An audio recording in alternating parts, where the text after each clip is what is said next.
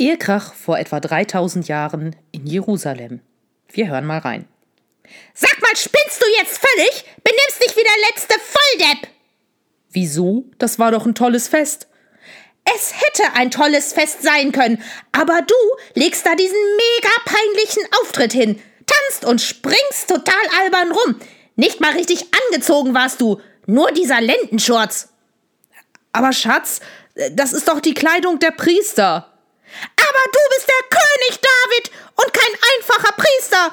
Und du weißt schon, dass man alles sieht, wenn du da in dem Lendenschurz am Herumhüpfen bist. Ich fürchte, das war damals ein recht heftiger Streit im Palast in Jerusalem zwischen König David und seiner ersten Frau Michal. So heftig, dass er auch in der Bibel überliefert ist. Natürlich nicht ganz so blumig ausgeschmückt, wie ich es gerade vorgestellt habe. Die Bundeslade, in der die Steintafeln mit den zehn Geboten aufbewahrt werden, das Heiligste, was das Volk Israel besitzt, wird nach Jerusalem in die neue Hauptstadt gebracht. Das ist ein großes Fest wert. Eine riesige Party. Und der König feiert mit. Einfach so. Nicht als würdevoller König, der auf einem Podest sitzt und huldvoll lächelnd seinen Untertanen zuwinkt. Nicht als oberster aller Priester. Nein, David macht sich ganz klein und feiert. Er bricht aus seiner Rolle aus und tanzt und springt vor Freude. Und es ist ihm mal ganz egal, was die Leute auf der Straße sagen oder was seine Frau ihm am Ende des Tages um die Ohren haut. Manchmal muss man einfach ganz kontrolliert auch mal durchknallen. Zu Beginn der Ausbildung zur Pfarrerin, da ist es ganz seltsam, den Talar anzuziehen. So ein fremdes Kleidungsstück. Da bewegt man sich zunächst ganz vorsichtig und steif – Einige Frauen haben das vielleicht von ihrer Hochzeit mit dem Brautkleid so erlebt oder der ein oder andere Mann, als er zum ersten Mal einen Anzug anhatte.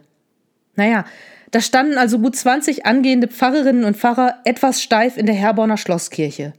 Und dann dröhnte plötzlich Musik aus den Lautsprechern und wir sollten tanzen. Walzer, Schlager, Rock, alles bunt durcheinander. Und wir haben getanzt und gelacht. Sicher, wir waren in dem Moment froh, dass niemand anderes zuschaut, aber das Tanzen hat uns alle lockerer gemacht. Wenn man einfach so vor sich hintanzt, ohne nachzudenken, ohne daran zu denken, ob das jetzt vielleicht peinlich sein könnte, was man tut, das tut einfach gut. Dem Körper und der Seele. David dankt Gott für seine Taten, indem er tanzt. Seiner Freude und Dankbarkeit lässt er freien Raum. Nun gut, nicht jeder tanzt gern in der Öffentlichkeit, aber zu Hause einfach mal die Musik anmachen und durch die Wohnung tanzen, das sollte man nicht nur als Teenager. Meine Oma zum Beispiel, die hat gerne mal beim Putzen die Hits ihrer Jugendzeit gesummt. Und dann ist auch schon mal der Schrubber zum Tanzpartner geworden. Ich habe als kleines Kind dann mein Lieblingsplüschtier geschnappt und habe mitgemacht. Bis wir dann lachend und nach Luft schnappend auf dem Sofa gesessen haben. Und danach wurde weitergeputzt. Und das finde ich das ganz Tolle am Tanzen. Wir können aus unseren Rollen, aus unserem Leben mal für kurze Zeit ausbrechen. Die prima Ballerina oder der coolste Typ im Club sein. Wir können, wenn wir tanzen, mal kurzzeitig durchknallen und jemand anders sein, in eine andere Welt eintauchen. David war der König.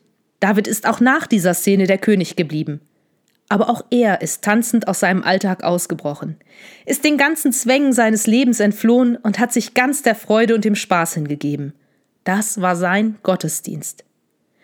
Über viele Jahrhunderte hinweg haben die christlichen Kirchen den Tanz als etwas Heidnisches, als etwas Unsittliches verboten. Und es gibt immer noch Regionen, in denen man zu hören bekommt, das Bein, das sich zum Tanze regt, wird im Himmel abgesägt. Das halte ich für ganz großen Blödsinn. König David und auch andere biblische Personen tanzen zur Ehre Gottes. Und das wünsche ich mir. Gottesdienste, die wir ganz ernsthaft feiern, weil nicht immer der Tanz und der Jubel dran ist. Aber ich wünsche mir genauso fröhliche Gottesdienste, in denen wir lachen und, warum nicht, auch tanzen.